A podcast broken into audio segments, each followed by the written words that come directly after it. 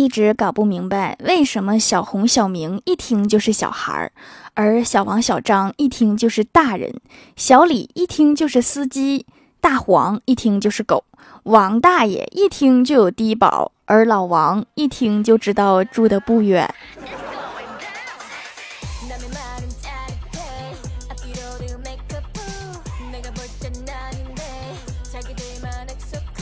Hello，蜀山的土豆们，这里是甜萌仙侠段子秀欢乐江湖，我是你们萌豆萌豆的小薯条。早上不知道哪个小孩打错电话了，跟我请假，我顺口就给他批准了。我能做的就只有这些了，后面的事情就需要他自己面对了。跟欢喜闲聊，欢喜问我，如果我拿十亿去存银行，然后要求银行送我两桶金龙鱼食用油，银行会送吗？我点点头说，除了银行不能送，行长都可以送给你，就是不知道存了以后好不好取出来。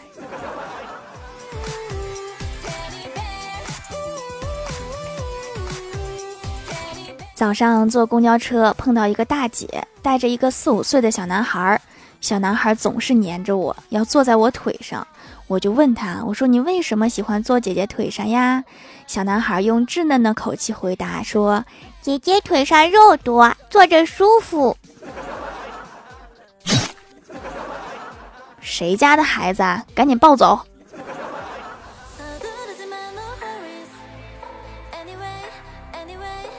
我哥相亲遇到一个女孩，我哥非常喜欢她，天天都找她聊天儿。有一天，女孩要出差了，上飞机前，他对我哥说：“我要上飞机了，晚点再联系你。”然后就过了三天，我哥终于忍不住了，就问女孩为什么一直都没有联系他。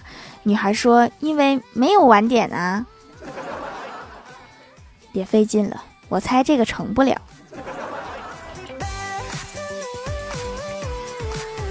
想给老爸买双鞋，但是不知道尺寸，又想给老爸一个惊喜，于是打给老妈问老爸多大的脚。我妈听了原因之后犹豫了一下，说家里她有很多鞋，不要买了。听到这里我感动了，心想老妈肯定是觉得我挣钱不容易，不想我破费。正在感动中，老妈接着说：“你爸挑得很，不会穿的，不像我，我就从来不挑，你给我买什么我就穿什么。”哦。那我懂了。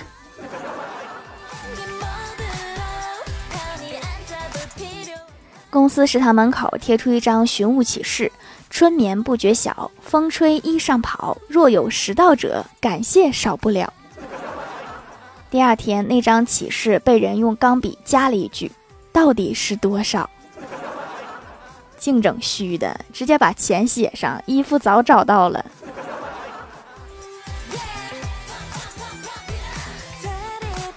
最近食堂又开始排队了，每次都会想到那一年去重庆玩，排了一次人生中最离谱的队。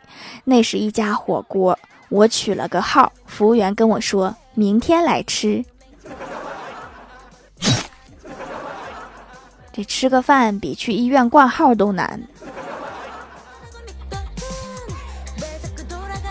最近网上那个人工智能叫什么 GPT 的特别火，听说能写论文，还能写代码。李逍遥就开始担心自己的未来会不会被人工智能所取代。我觉得大可不必。你见过能说明白需求的老板吗？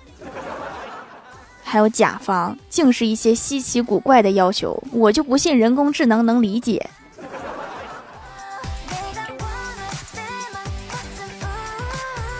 今天摸鱼一天，晚上下班的时候和小仙儿一起等电梯。小仙儿感慨说：“我发现办公室有一种魔力，只要你进来了，虽然什么都没干，但是走的时候还是觉得自己辛苦了。”深有同感。虽然摸鱼了一天，但是还是觉得这一天把我自己累坏了。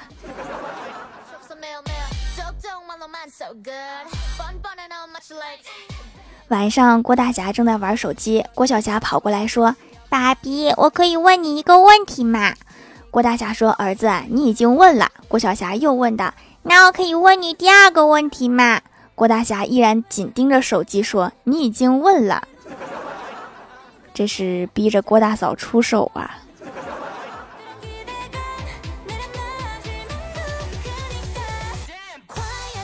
欢喜跟我说，他刚才和别人打了一个赌，三个月内学会弹吉他，做不到吃屎。我说那你可得抓紧练了。欢喜说，如果我没学会，你能帮我吗？我问他什么意思，需要我帮你录个弹吉他的视频？欢喜摇头说不是，帮我吃屎，滚犊子。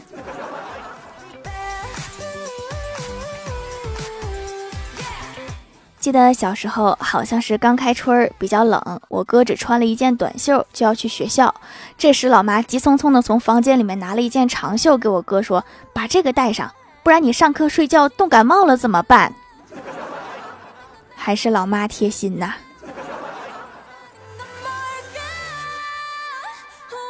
上学的时候我要减肥，舍友就建议我说：“你买一个最贵最小码的裤子，挂在床头，激励自己。”让它成为你的动力，然后我脑子一热，花了五百多块钱的一条裤子。可是过了好久，我始终都减不下来。后来舍友建议我半价转手给他，这是多么大的一盘棋呀！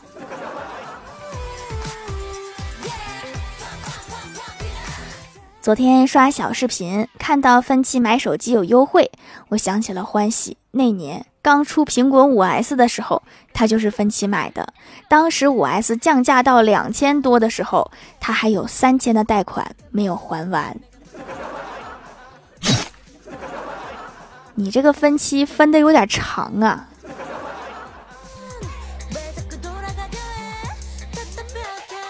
上学的时候，老妈一直叮嘱我说不要跟学习比我差的同学玩。于是我去找学习委员玩，但是学习委员拒绝了我。他说我妈不让我跟学习比我差的同学玩，好像进入了一个恶性循环。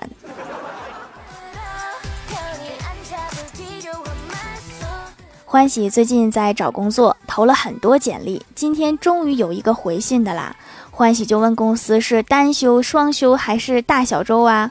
公司说是双休，一个月休两天。你们公司是这么理解双休的呀？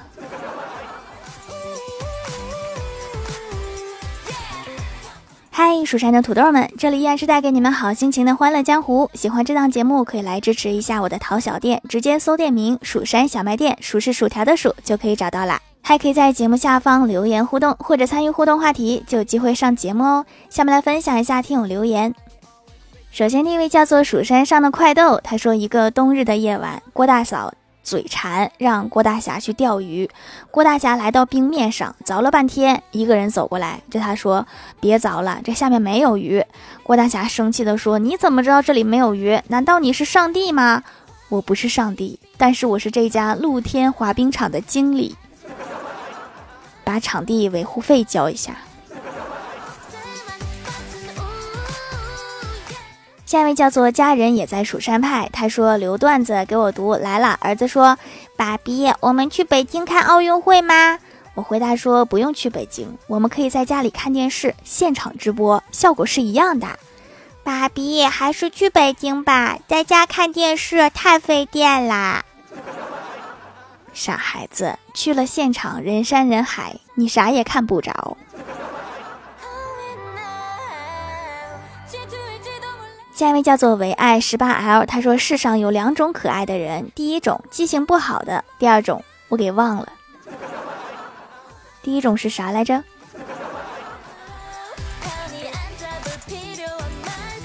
下一位叫做是子涵啊，他说听节目发现的宝藏店手工皂祛痘很行，女儿是青春期痘痘，洗几天就见效了，非常好用，现在都不长了。看来女儿对草药挺敏感的，那不挺好，简单方便。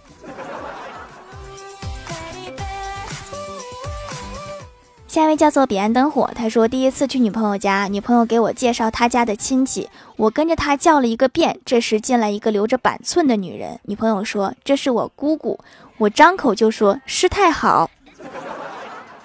你们结婚应该阻力不小吧？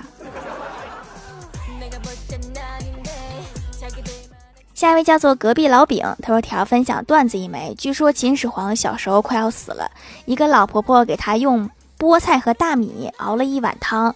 秦始皇问叫什么汤，老婆婆说叫翡翠珍珠汤。秦始皇现在还记得这个味道，便找人做。厨师们脑子缺根弦儿，用真的翡翠和珍珠做汤，被秦始皇赶走了。但有一个人想偷工减料，用菠菜代替翡翠，用大米代替珍珠。秦始皇喝了之后很高兴，给他很多奖赏。这个故事告诉我们，偷工减料可以获得奖赏。那你也得遇到皇帝呀，遇不到皇帝一样挨揍。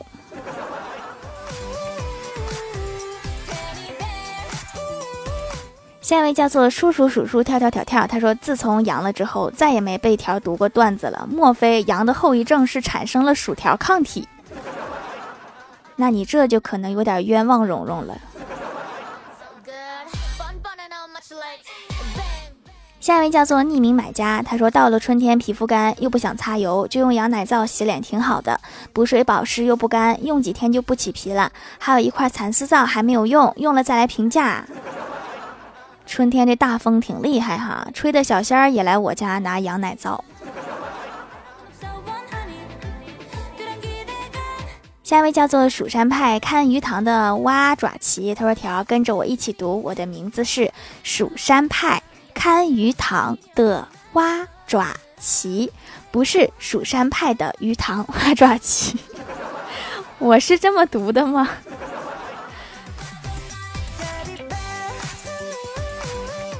下一位叫做听友四五七八九五九七四，他说郭晓霞小时候很少吃方便面，很长一段时间才能吃上一次，每次吃的时候就感觉各种好，心想长大以后一定要每天都吃，结果现在愿望成真了，经常吃就腻了吧。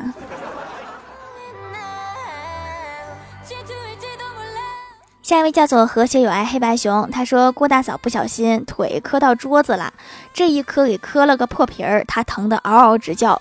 郭大侠关切地问：“没磕坏吧？”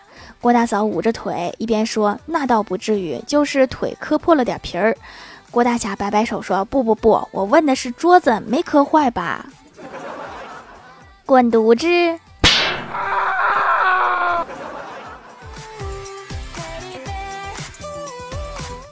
评论区互动话题：用一句话来形容自己的恋爱经历。仔仔说，就像停止的心电图一样，一条直线是吗？叔叔数数跳跳跳跳说，一句话形容是吗？那就是彼此的初恋，每天都相见，牵手许多年，真心到永远。好了，各位都醒醒，擦擦口水吧。这是一句话吗？这是一首诗啊。妍希说：“我想把房子卖了，可是房东怎么都不同意耶。你是在跟房东谈恋爱吗？”下面来公布一下上周九幺九节沙发是双鱼座的小薯片，盖楼的有刘野前以后为之者。双鱼座的小薯片为爱十八 L 蜘蛛毒液地灵喵彼岸灯火蜀山派的施一光，蜀山派艾坤叔叔叔叔跳跳跳跳蜀山派的小薯条，薯条的彩色腿毛，感谢各位的支持。好了，本期节目就到这里啦，喜欢我的朋友可以来蜀山小卖店支持一下我。以上就是本期节目全部内容，感谢各位的收听，我们下期节目再见，拜拜。